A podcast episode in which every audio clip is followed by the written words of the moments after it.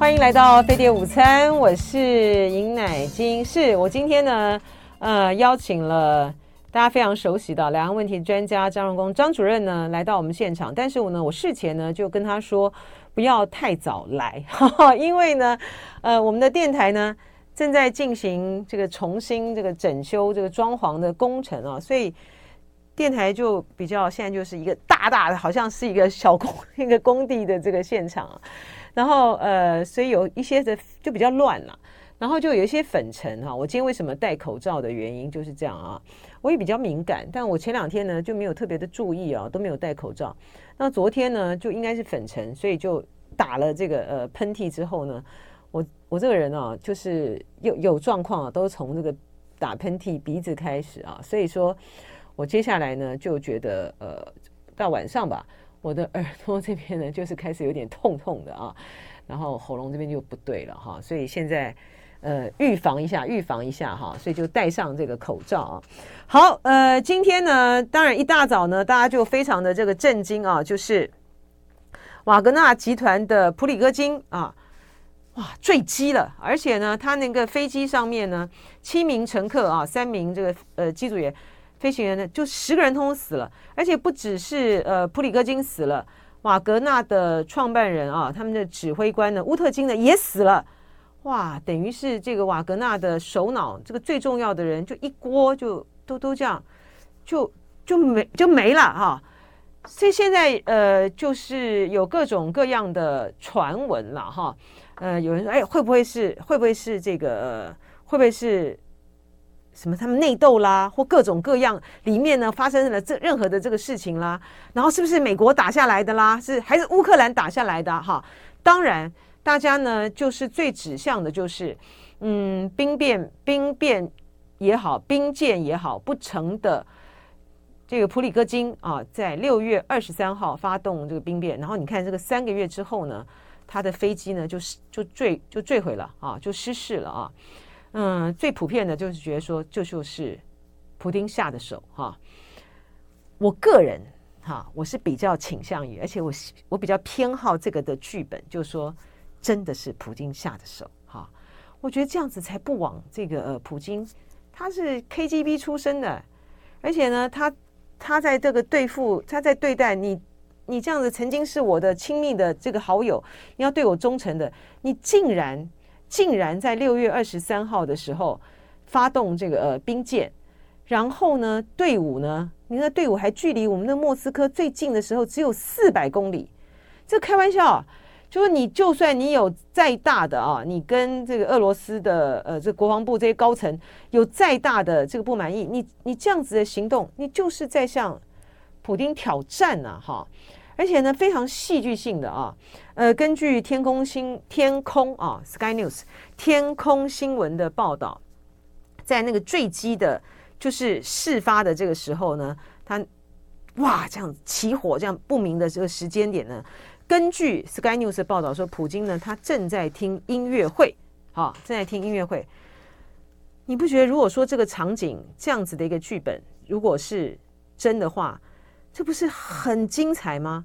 这不是很像我们在看到《教父》的电影也好啊，或者是像这个呃那些小那些小说改编成电影的时候，当这些国家的元首要集合起来，哈，要去对抗这些恐怖分子、恐对犯对内的叛变的人的时候，他们在下手的时刻呢，自己呢都是很悠哉的。在观赏一个歌剧，哈，观赏观赏一个什么音乐会等等，哇，我觉得这剧本太完美了哈。好，呃，这个是你说这人生实在是太戏剧性了哈。就在才在三个月前的六月二十三号，呃，普里戈金呢成了全球呢最知名的一个人物，竟然呢能够跟这个普京大帝来兵舰挑战，没想到这个三个月后。他就这样子神秘的坠机身亡。在我在早上看到这个新闻的时候，一大早醒来看到这个新闻的时候呢，我第一个想到的呢也是林彪事件啊。我看到在这个大陆的网站上面呢，有很多的呃相关的哈一些嗯评论的哈的人也都是贴出了这样子的呃类似的类似的想到这个林彪事件。这个林彪的也是一个神秘的坠机事件。他在一九七一年的时候呢，九月八号，他是林副主席啊啊，林彪林副主席，是毛泽东呢最亲密的、最亲密的一个盟友哈。但是呢，他在一九七一年九月八号的时候呢，他下达哈反革命武装政变啊，就当然事机不密嘛，事机不密呢，他们就搭机呢要出逃。结果呢，九月十三号呢，就在蒙古国的呃温都尔河地区呢就坠机了哈。嗯，所以我觉得对于大陆的对于大陆的这个朋友来讲哈，看到这个瓦格纳的这个事情啊，就会有这样子的联想。来，欢迎张主任到这个现场来啊，来，请进，请进。然后呢，这个 Z Z Z 讲的很棒，哇，这普里戈金去见林彪了哈。对，曹真说，我怎么戴口罩了？我刚刚有讲哈，是因为我们。电台呢在进行这个工程哈，那所以呢，我对我就比较敏感哈，我对于像粉尘啊什么这些都比较敏感。我昨天呢就带有就弄到粉尘，就打了两个喷嚏之后呢，我就是开始有点不舒服，预防万一啊，预防万一哈。嗯，这个曹真说，如果真的是普京干，那和普京比起来，老习真的是天使。但问题是。他没有敌人啊，不是这样吗？好，张主任，就是习习近平已经是一统江湖啦，他他没有没有不足，没有任何的主任，您过坐过来一点，坐进来一点，就是习他没有现在没有没有对没有对手啊，是，啊是不是都收编了，不是吗？你百分之百，你你今天早上看到那个呃普里戈金的这个新闻的时候，你是不是也是第一个想要林彪？会有这样的联想，对不对？我还没想的那么深。哦，对啊，我第一个看到就是觉得哇，这林彪，而且我就觉得普京，我是真的希望，我是非常的有戏剧性的，我真的希望就是普京干的啊。然后呢，也有一个说法是说，也有可能是呃，俄罗斯的国防部哈、啊，他们就不爽这个呃瓦格纳的这个兵舰啊叛变嘛，所以他今天从。这样子要飞，你是在你就是在这个呃俄罗斯的境内这样飞的时候，啪就被打下来了。但是普京呢，我觉得这样子比较戏剧性，好，是不是？他正他们在下手的时候，他这个坠机的时候，他在听音乐会，多像普京大帝的形象。好好，再来再来再来讲一下。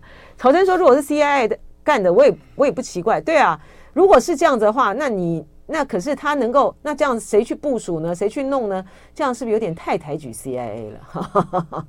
好，之前呢，丽丽说之前吹普京跟普里戈金创双簧的名嘴，应该会继续编故事。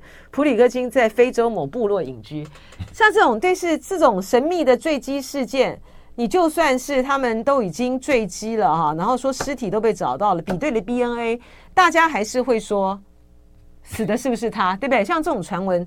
这种传闻是跟是是不会变的了。好，这个张主任已经到这个现场来了，我们就立刻呢来先回答啊，呃，坚若磐石的问题。张荣先生您好，难得哈，请问张先生，为什么台湾不说特殊的国内关系，而说特殊的国与国关系？用文字游戏伪装自己内心的真实想法，不是人格扭曲吗？这就是。最早是李登辉说的嘛，对，然后蔡英文是在第二个任期之内这样的定位。这一次赖清德除了本来在台湾就这么说之外，到了那个美国接受彭博社访问的时候也是这么说。嗯，这个对大陆来讲是很重大的事情。我们如果去看中共不具名的中央台办负责人的说法啊，过去。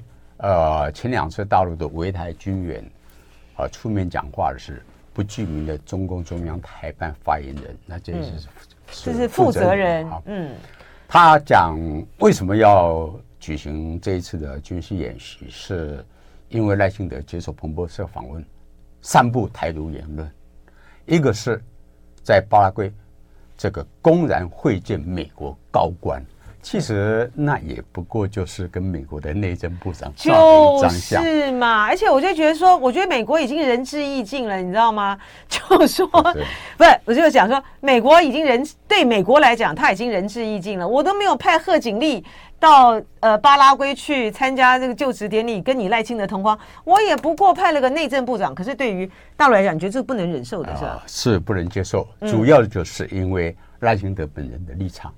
对大陆来讲，也就是说，对台政策它的一些会有变化啊，它是对台湾情势的判断。嗯，那么因为根据中共中央台办负责人的说法，他引用的是赖清德是台独工作者，这是赖清德自己说的哈。那以这样的立场，又接受彭博社的访问，他讲特特殊的啊。这个两个两国互不隶属，他没有讲特殊了。两两国互不隶属，这个指的就是台湾跟大陆是两个国家。两个国家对大陆来讲，这个是分裂国家领土跟主权。所以，因为这种背景，跟美国的内政部长照一张相，这如果是在马英九执政时代的话，根本不是问题。不会是问题。对，这个就是大陆对台湾情势的判断，就是统独矛盾升级。统独矛盾升级，所以如果比较啊，这个去年大陆的八月的军事演习，是很严肃的宣布，围台军演多少天？嗯，宣布了几个区块，然后有六个区块，三个区块，它划进了这个台湾的涉海里嘛。嗯，那今年四月呢，没有宣布多少天，但是比较特殊的是，两艘航空母舰在台湾的。东部外海，你说蔡英文这个双超超蔡英文？这个蔡英文这个访问美国，访问美国跟麦卡锡见面之后，嗯，但是这一今年四月的规模不像去年八月，对。可是今年四月有一个特殊之点，其实是同时宣布对台湾开始进行贸易壁垒调查。嗯嗯嗯。那这一次赖对针对赖清德的访问。他的表态，大陆的表态的层级升高了，可是演习的规模不如以往。可是同样的呢，他对贸易壁垒调查增加了项目，从四月的两千四百五十五项增加到两千五百零九项。嗯，就是一方面是施以军事的警告，那一方面呢，准备实施这个贸易的反制啊。嗯。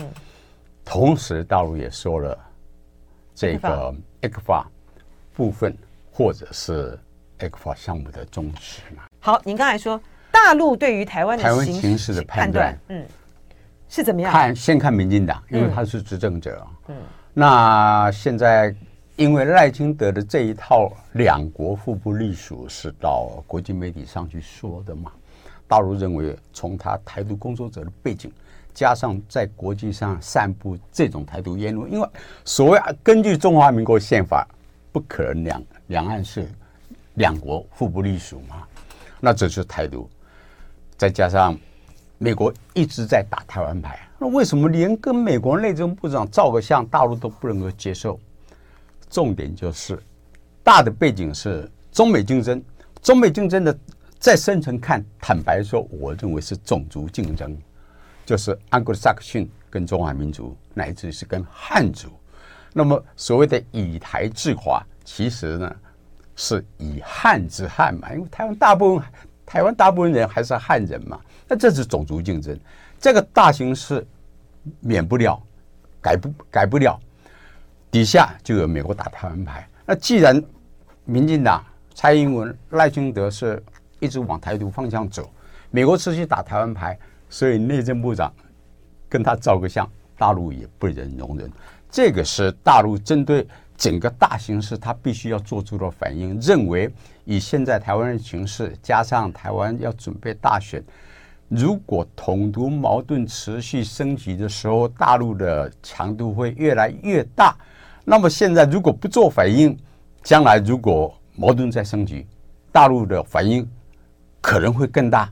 为了要避免将来走向统独摊牌，所以大陆在统独矛盾升级的时候，他必须要不断的反应，反而可以制止一旦统独摊牌。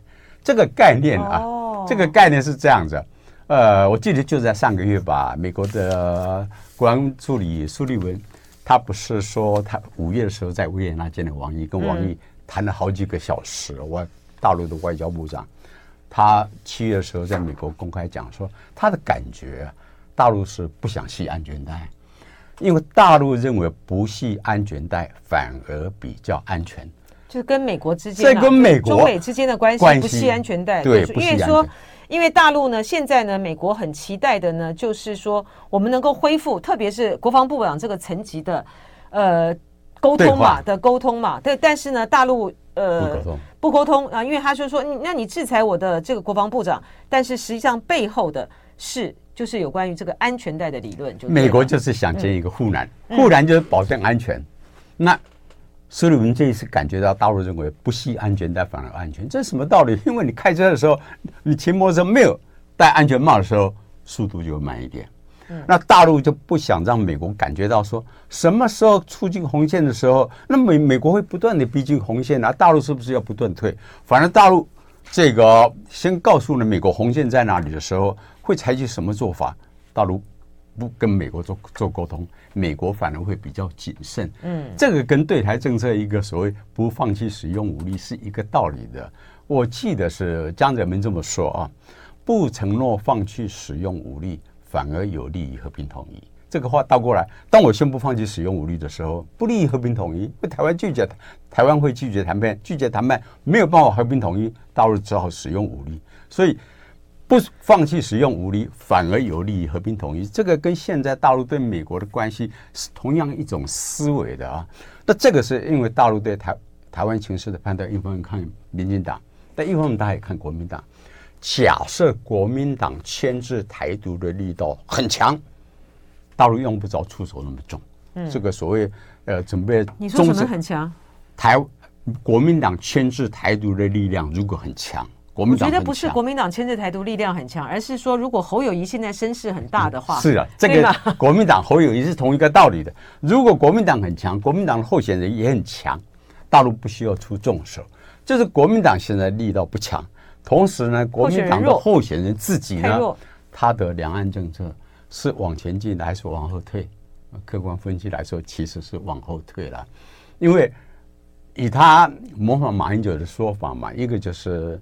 不同不独不武，但是中华民国不同不同不武这种这个想法啊，坦白说，他不会是永远的，大陆不会接受永远的，他一定是有一个时间的一个 quota，这个 quota 其实大部分被马英九用掉了，被马英九用掉了。然后所谓中华民国宪法的九二共识，听起来是也没有错哦，也是正确的。可是反过来看，逻辑上来说。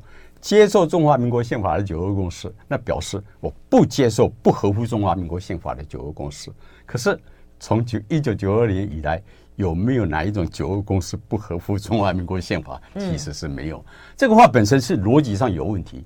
你作为一个领导人，九二共识他要表示我为什么要坚持？因为它符合中华民国宪法。从来就没有一个所谓不符合中华民国宪法的九二共识，那我必须坚持。那这是一种气势的问题。如果表示说我接受，蛮我觉得是蛮被动的。在看国民党的情况是这样，那看民进党、民众党、民进党现在这个柯文哲的声势也还蛮强的。柯文哲讲两岸一家亲，大陆会接受，因为这是感情问题，你愿意接受和解。但是最关键的问题还是在两岸的政治定位。柯文哲其实自己不是没讲过好话，只是他这几年已经不说了，就说过那么一次。他刚选上台北市长的时候，为了要持续台北跟上海的双人论坛，柯文哲明确的对大陆媒体说：“世界上没有两个中国，所以一个中国不是问题嘛。”啊，对啊，这个如果柯文哲现在再这么说，这个我认为超越了九二共识，比九二共识还强。他不愿意讲，我现在的意思，我就是在，我现在就在讲大陆怎么实施。对台湾的策略，是因为他对台湾情势的分析，所以民进党越往台独方向走，国民党候选人牵制台独的力量也不强。柯文哲从他早期的这个说一个中国不是问题，现在这个东西也不说，整个情势在往后退，所以呢，就是统独矛盾升级。这种矛盾升级，大陆会采取不断的这种加压的方式，因此我们就可以联系到为什么大陆开放了对。世界一百四四十三个国家的和地区的观光旅游不开放台湾，如果开放台湾，大陆民众几十万人在台湾旅游，大陆怎么围台军事演习？所以他的逻辑是这样。因此不开放观光客来台湾，表示将来两岸关系的这个紧张，在台湾大选之前还会再持续，乃至于大选之后要看谁当选，他的两岸政策如何。因此，两岸关系现在是很复杂、很紧张，这个值得我们继续再探讨。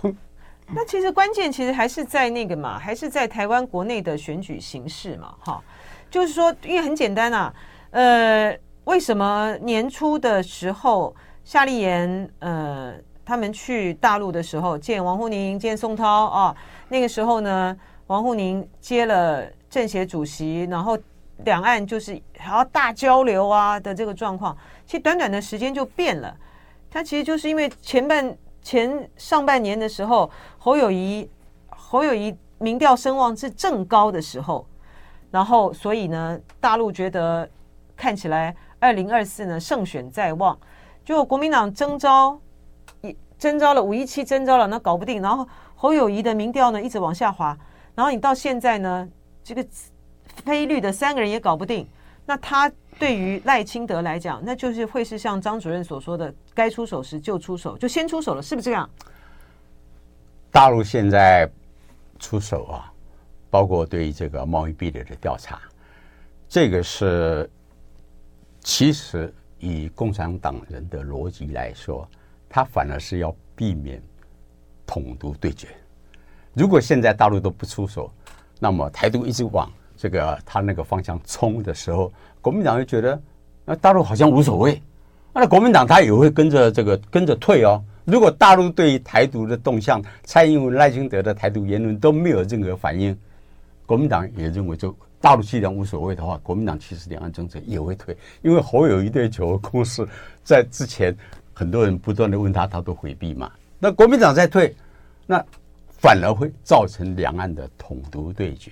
所以大陆会根据这几个月的形势的不断的变化，因此我们来看，就说，呃，大陆怎么看台湾问题，其实不决定说他希望台湾哪一个政党当选，嗯嗯，更。底层的因素是看那一个政党的两岸政策如何。如果国民党的这个候选人他反对九二共识，那他对国民党不会有寄望，不会是因为这是国民党的关系，而是看两岸的政策怎么样的这个能够取得到连接面嘛。所以最近的大陆军事演习，我们打开台湾的主流媒体，几乎可以看得到媒体的特稿，或者是这个一些评论者会说大陆的做法。是会造成台湾人民反感？我觉得不是啊。其实我要说，嗯，台湾这种言论很很多很多，对。但是我们应该这样看：是大陆武吓会造成台湾反感，还是美国武装台湾会造成台湾人民的反感？各位是要这样想，就是说大陆武吓，当然大陆大家会觉得不舒服。可是如果大陆没有这样武吓，台独持续走下去，两岸就立刻对撞。就是统独对决嘛，所以大陆反而要采取这种动作来制止。那美国武装台湾是这样，这个从现在八月吧，就整整一年前，美国前任国防部长艾斯培不是来见了蔡英文，在记者会上公开讲，台湾的疫情要延长，这个这个不分男女全民皆兵吗？是实施的，疫情果然延长一年了，十六岁的青年男学生是造车列管，这都实施的。同样的，美国前任的国安顾问这个欧布莱特，这都影响力很大的人，他是不是讲这个呃，台湾要变成什么刺猬岛，要武装台湾，派出所要配置刺针灰弹，对对，然后人手一枪，大家都会使用步枪。大家想，如果蔡政府把步枪分配到现在我们每一个人的家庭里，这种武装台湾。会造成反效果，还是五二台湾会反效果？这是一种对比，可以继续探讨。可是对大陆来讲，就算造成反效果，它的重点不是考虑台湾的选举，选举。大陆的重考虑的重点是我自己的立场如何向国际展现，这个才是他考虑的重点。那至于这种效果，就算对台湾的选举产生反效果。大陆还有另外一种方式来应对这种情势，因但是也不一定会产生反效果。你去看去年八月的围台军事演习那么重一大，可是去年十一月的选举老百姓就不愿意支持民进党，因为发现两岸可能会打仗，大陆会玩真的。那么赖清德不就把这个抗中保台改成和平保台？他也发现老百姓其实是怕打仗的。可是我们现在看美国武装台湾的这种做法是在持续，所以大陆对这种形式的反制，我认为也会在持续。呃，很关键的是，到了十月十二号，大陆的经过了半年的这个贸易壁垒调查就会出来。不是，不是是明年呢？十月十二号先会出来，先会出来一波，然后对，在明年明年的一月十二号还会再出，还会再出来一波嘛？对对对对。十月十二号这个呢，为什么要先出来？因为这是他预先做警告嘛。嗯嗯，你。台湾禁止大陆的产品到台湾来销售，这是不公平。所以大陆会采取什么做法？他可能会加税啊。呃，上个礼拜大陆不是对台湾的 PC 塑料对加税吗？嗯，税金从呃进口关税从百分之二点五提高到百分之十六点九，乃至于百分之二十二，这是加的是将近十倍之多。这只是一件例子。如果大陆重视 ECFA 的让利，或者是对台湾的这个贸易的壁垒进行增加关税的调查，这个对台湾的经济的震荡会非常大。所以十月十二号先公布一批的时候，大陆会什么做法？对台湾来讲，唯一的能够保障经济的，其实就是协商。一个就要求协商，大陆暂停这些关税的提升。那么关税提升要到底要提提升多少？或者是大陆的进口我们要开放多少？经过协商。可是两岸能协商吗？那是不可能的。现在不可能，是没有办法。现在的执政党就没有办法去阻止这种两岸的经贸冲突跟大陆采取的反制做法。那这种情势情形，台湾的候选人必须要有因应的。所以大陆看他怎么因应？哎，我这就好奇了，台湾的候选人要怎么因应？哈，而且您刚才说这个大陆对台湾，不管是军演也好啊，或者是。进行这种经济上面的这种施压也好，会在台湾造成这个呃反效果，这已经不是他们在乎的啊。但是呢，他们这个他们对于反效果，他们还有对策，怎么做？呃，我们现场呢是请到两岸问题专家啊。张荣恭张主任，对，刚刚网友呢就是在那边提了哈，就有提到说啊，因为这个习近平啊，他没有出席金砖峰会的这个工商的呃论论坛啊，所以呢，现在网络上面呢，呃，金砖峰会，所以网络上面呢就议论纷纷了哈，呃，就说啊，为什么为什么找了这个呃王文涛商务部长去代为出席呢？然后哎，为什么？他是不是有什么状况？然后为什么呃南非总统呢，在那个授勋给他的时候，他看起来呢呃脸色非常的不好呢？好，为什么没有意气风发呢？好，是不是他在国内的面对的问题太大了呢？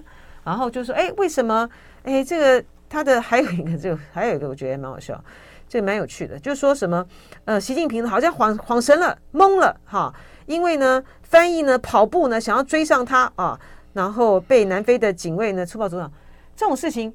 这种事情也，这种事情也其实还蛮多的，你知道？那个我记得有一年的这个 APEC 会议啊，那时候还是小布希总统的时候，他们在哪里啊？然后呢，要进去的时候，那时候是连战代表参加，然后那个 这个安全人员就被就被那个 APEC 峰会的那个那边的这个安全就挡在那个外面，你知道吗？挡在那个电梯的外面。结果呢，小布希呢不不愧是德州牛仔。他就是一把把他的自己的安全人员抓回来，所以我呢在网络上面大家有传一些消息，还说什么哇，这个在哪里发了一个帖子啊，就在说习近平在北戴河会议上面呢，就是压力山大，好，然后呢到处破口骂人，所以他可能现在精神状态有问题。不过我觉得这种这种传闻就是听听就好了。我想这样看，我们谈比较大的吧，就是说。呃，大陆现在经济是有点困难，是有些困难啊。对，其实过去几十年两岸关系，两种看法，一种就是说，因为大陆有内部困难，所以无暇顾及台湾啊，所以台湾就呃这个做很多，很可以有很做很多这个呃往红线靠近啊。另外一种看法是，因为大陆有困难，所以呢，为了转移视线。大陆会对台湾出重手，你觉得呢？这两种看法，其实我认为都太偏。共产党的逻辑是这样啊，他不会因为内部有问题，所以就对台无所作为；他也不会内部有问题，所以就对台任意作为。那么。其实你只要去看这个毛泽东几篇这个著作，一期是是那个《矛盾论》，他就把这种思维说明得很清楚。共产党人是有一套自己的思考方式，所以像这几天台湾媒体就说啊，如果大陆对台湾继续武吓的时候，会对台湾的选举出现反效果，你反而会助长赖清德。对大陆来讲，如果助长了赖清德，但是大陆会有应付赖清德的方式啊。那未来的情况其实还是很诡谲。等一下，我觉得很重要。等下，等下，等下，等下，我这边要先问一个，就是说，因为呢，赖清德呢，他在接受彭博访问的时候，他其实说的很清楚啊，他没有要，他是台独没有错，他已经被大陆定性了哈，但是他没有要走法理台独啊，那你大陆要怎么样对他有措施？这个事实上呢，也是多年来的，就是在这个绿的阵营里面，他们也是这样讲啊。你大陆每次，您先听我讲完哈，就说这个就是台湾民众的看法嘛，就是台湾民众的看法嘛。就你说你要动啊，你现在你要动，你你真的动吗？我在讲。对，您听我讲，您听我讲。所以为什么现在的目前的状况呢？赖清德的这个民调呢，它会越来越巩固。大陆，我刚才不是说上个礼拜。用 PC 输料的这种增加关税是发一个单一的信号，然后再慢大一点的信号就是 ECFA，再大一点就是贸易壁垒嘛。到那个时候，整个经军事的最后的霹雳手段，之前会是经济手段，就是先经济。当经济的这种情势如果在台湾的工商界造成极大震荡的时候，那台独的路线要不要走下去，这是台湾选民必须要的考量。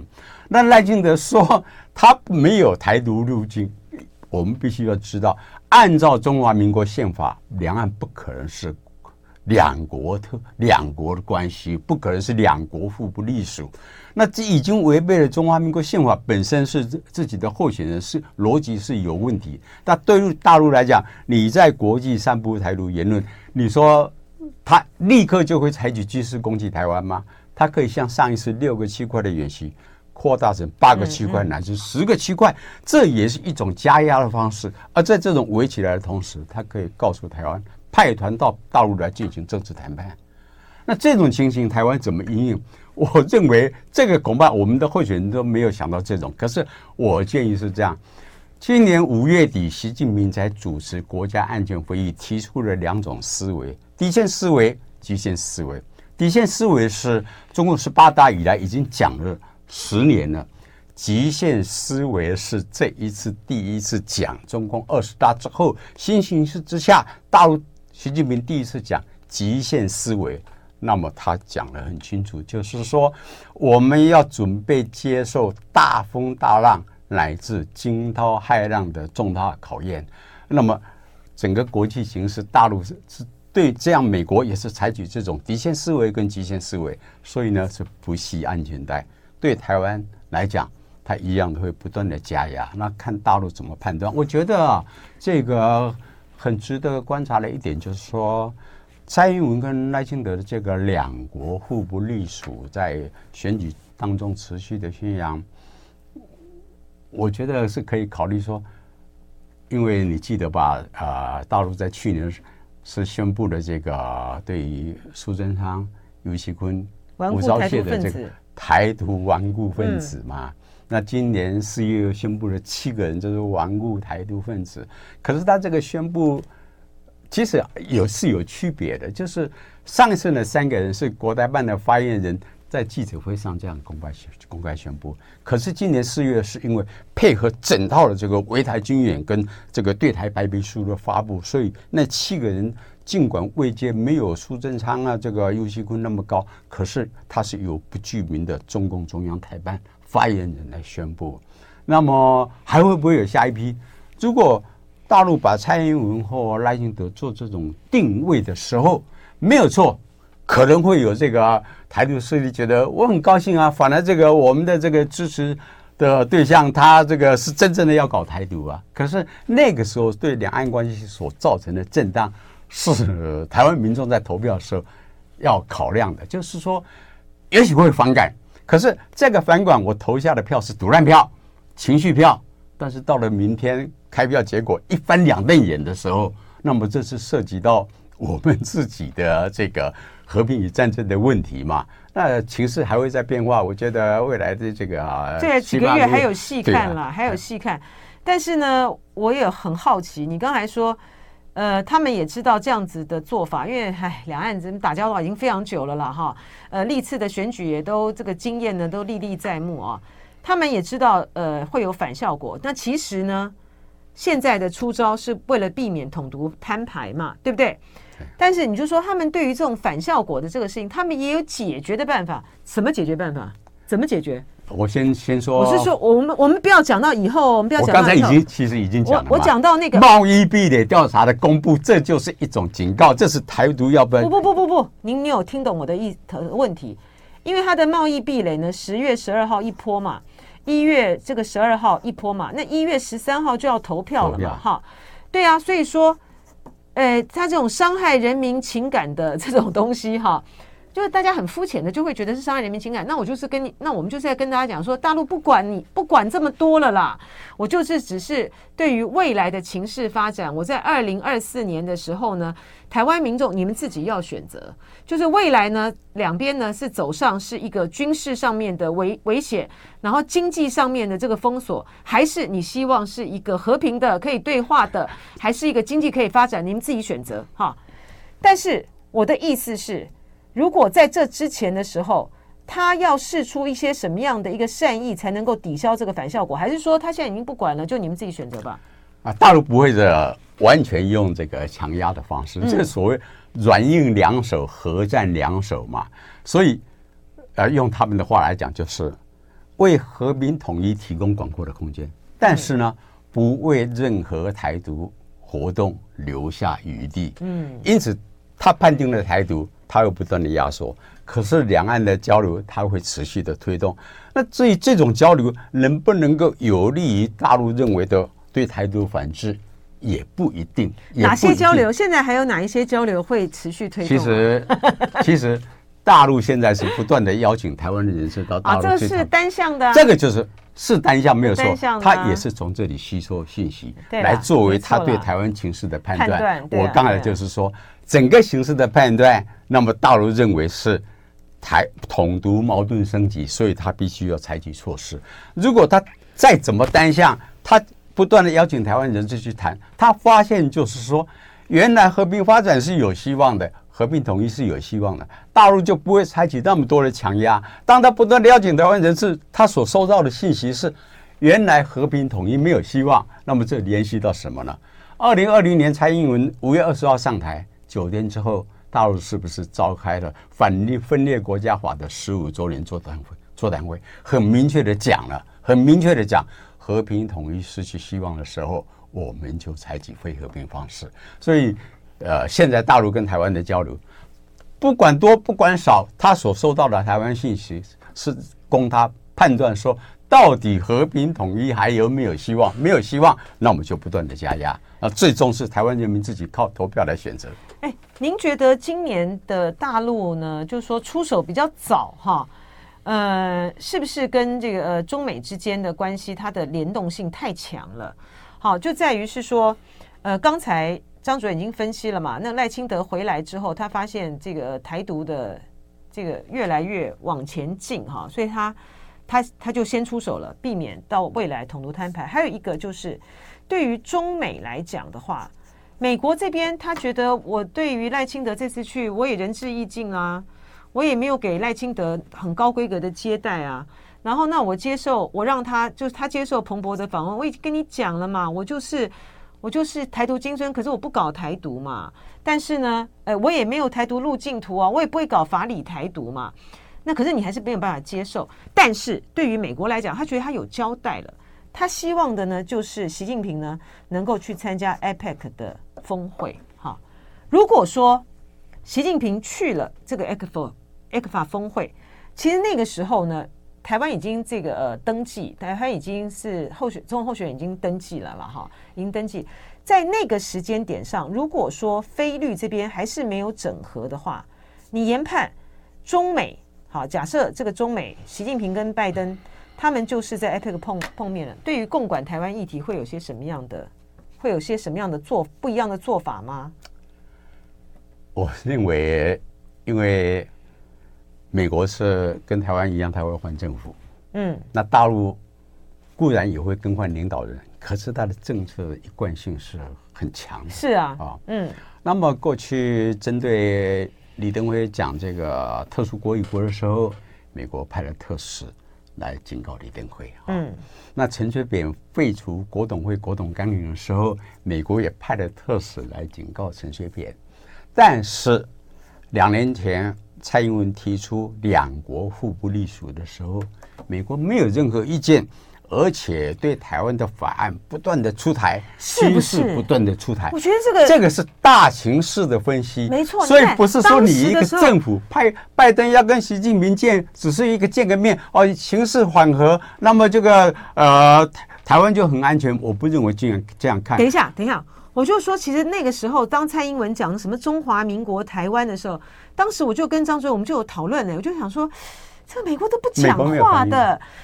而且重点是大陆也没讲话，为什么呢？大陆就是在判断，就是台湾情势的走向嘛。大陆也没讲话，你看你这个，当你两边都不讲话的时候呢，你就是鼓励的蔡英文继续往这边走啊，不是这样吗？就是说，就是中美关系跟台两岸关系它是联动的啊。整个整个台呃美国对大陆的政策，它不断的在变，因为。过去没有那么强烈的要用以台制华的观念，反而是中美共管台独。那么现在美国是尽管不让台湾宣布独立，因为这样子会造成立刻的这个台海的军事会造成战争，但是。他让台独向前推进，往红线推进，乃至已经踩在红线上的是，只是那一步是不是完全跨过去？那踩在红线上，只要大陆不出手，美国他是鼓励的，因为这样子的话是以台制华，以汉制汉，所以大陆就不系安全带，不跟美国建立护栏，然后呢，让美国感觉到说这个情势随时会发生危险。所以昨天不是才经过八声炮战纪念日吗？我们就想。